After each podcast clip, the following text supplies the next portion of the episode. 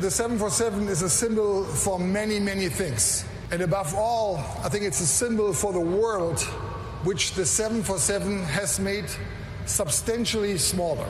And by doing that, by making the world smaller, the 747 has also played a key role in making this world. Das sagt Lufthansa-Chef Carsten Spohr über die Boeing 747. Der Jumbojet hat die Welt kleiner und friedlicher gemacht. Das sagte Spohr gestern in Everett bei Boeing, wo der Flugzeugbauer nach mehr als 50 Jahren Produktion die letzte 747 an den Kunden Atlas Air übergeben hat. Und genau darum geht es in dieser Folge. Luftraum, der Podcast von Aero Telegraph mit Christopher Scheffelmeier. Schön, dass ihr dabei seid. Die Königin der Lüfte wird nicht mehr produziert. Nach 1574 Exemplaren ist Schluss. 1969 hat der Riese seinen Jungfernflug absolviert. Rund ein Jahr später ging das erste Exemplar der 747 an den Erstkunden Pan Am. Gestern, am 31. Januar 2023, ist eine Ära zu Ende gegangen. Die letzte 747 wurde ausgeliefert. Es gab eine große Zeremonie im Werk in Everett bei Seattle. Es gab unter anderem Live-Musik.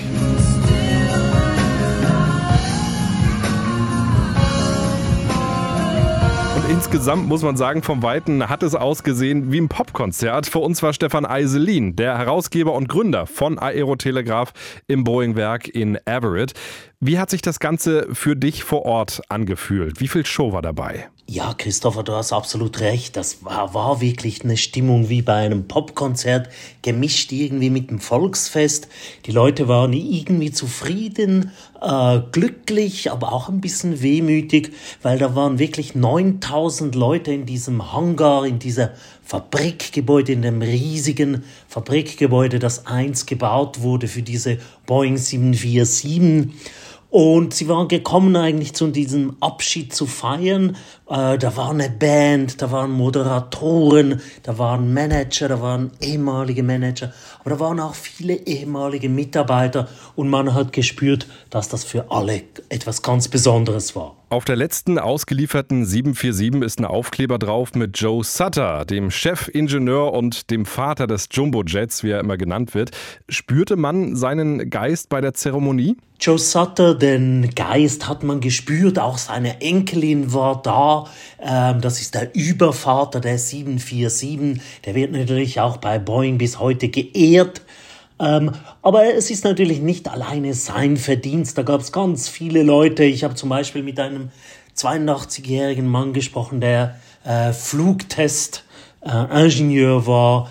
Äh, der ist mitgeflogen bei den ersten Flügen der 747. Der erinnert sich noch an alles, an jedes Kennzeichen des Flugzeugs, an die Parameter, die er gemessen hat. Und man merkt einfach, wie besonders äh, dieses Flugzeug auch für diese Leute war an dem sie gearbeitet haben.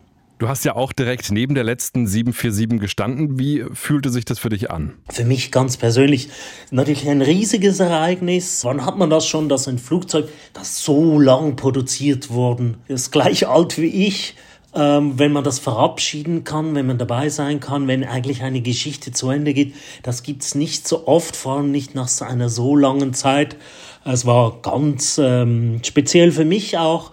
Ähm, daneben muss man sagen, es war aber auch sehr kalt, weil hier ist ungefähr drei Grad in Seattle und äh, zwischendurch äh, mit sehr viel windigem Wetter wurde es dann schon kühl, aber das alles wurde wieder vergessen als das Flugzeug da stand. Das allerletzte dieser Serie, dieser 747. Wir sprechen gleich weiter mit Stefan, hören jetzt aber erstmal nochmal rein in die Rede von Lufthansa-Chef Carsten Spohr. Seine Airline hat ja die mit Abstand meisten aktiven 747 Passagierjets in der Flotte.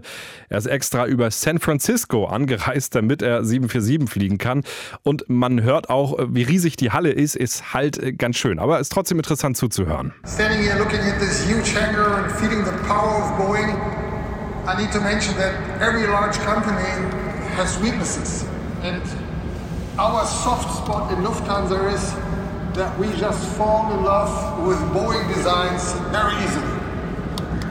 And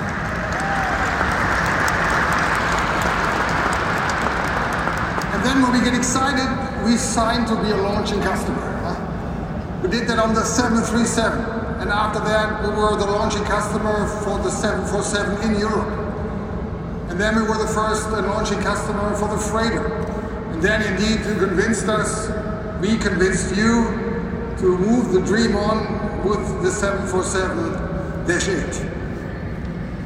And I must say, we just love that airplane. We do, as an operator, our customers love the airplane, our crews love the airplane, and even our controllers love the airplane. It's 10% larger, 20% less emissions, 30% less noise. And I must admit, even I love it personally.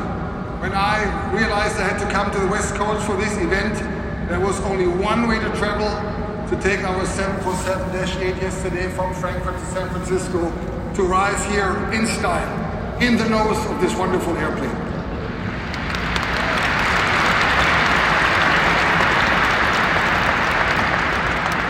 But I also remember my very first time I flew to the US, also to San Francisco. Same flight number, LH454. I came here as an exchange student, also in a 747. In those days, back of the bus, and it wasn't even the real back of the bus because it was a combi. So I was in the middle, I didn't realize it. And things have changed since then, uh, not just in my life. But when I came here for this country the first time and fell in love with the 747 and with this country, the 747 represented in a way everything this country is about. Pride, strength, engineering. And my love has lasted until today in many regards.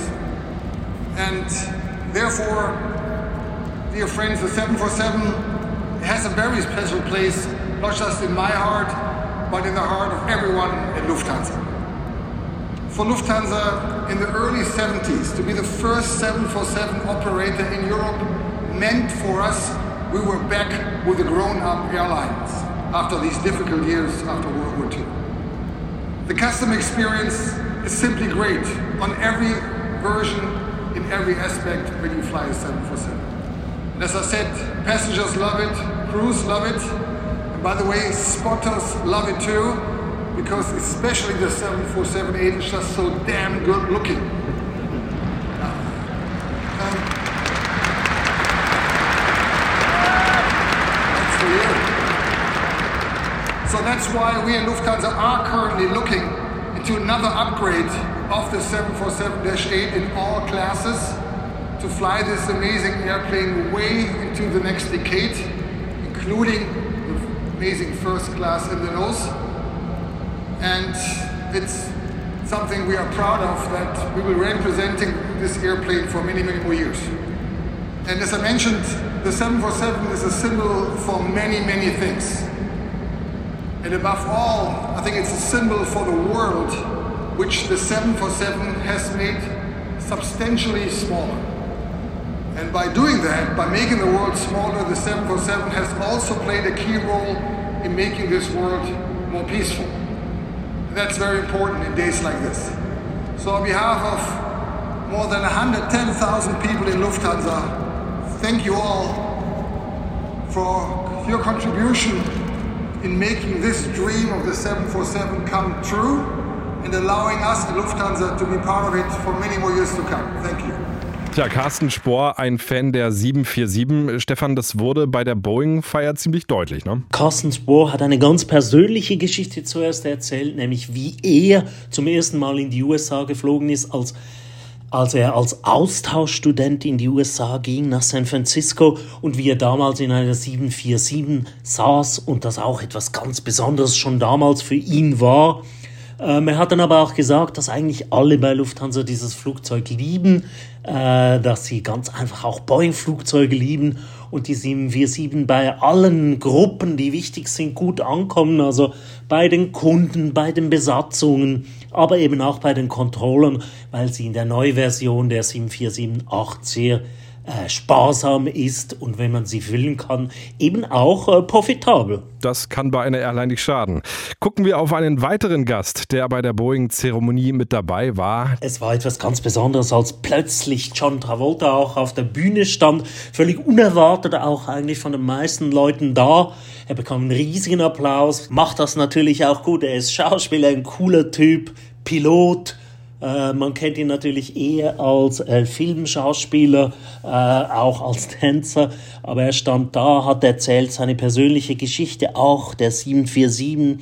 Er ist ja lange 707 selber geflogen. Er hat eine besessen, hat dann bei Qantas die Ausbildung auch für die 747 gemacht, hat gesagt, das sei wirklich hart gewesen, aber dieses Flugzeug ähm, sei einfach technisch und äh, von der Einrichtung her so gut gemacht, dass das wirklich äh, etwas vom Besten sei, dass man fliegen könne.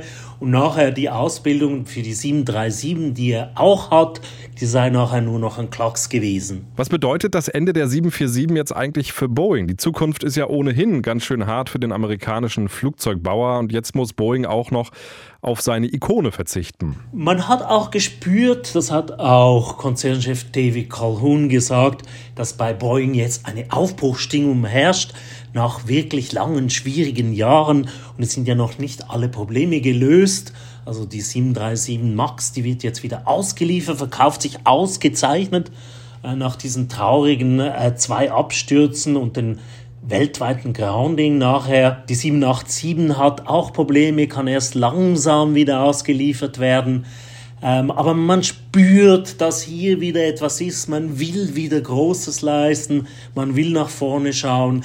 Man will mit Innovation wieder überzeugen. Und man freut sich jetzt auch auf die 777X, also die Nachfolge der 777.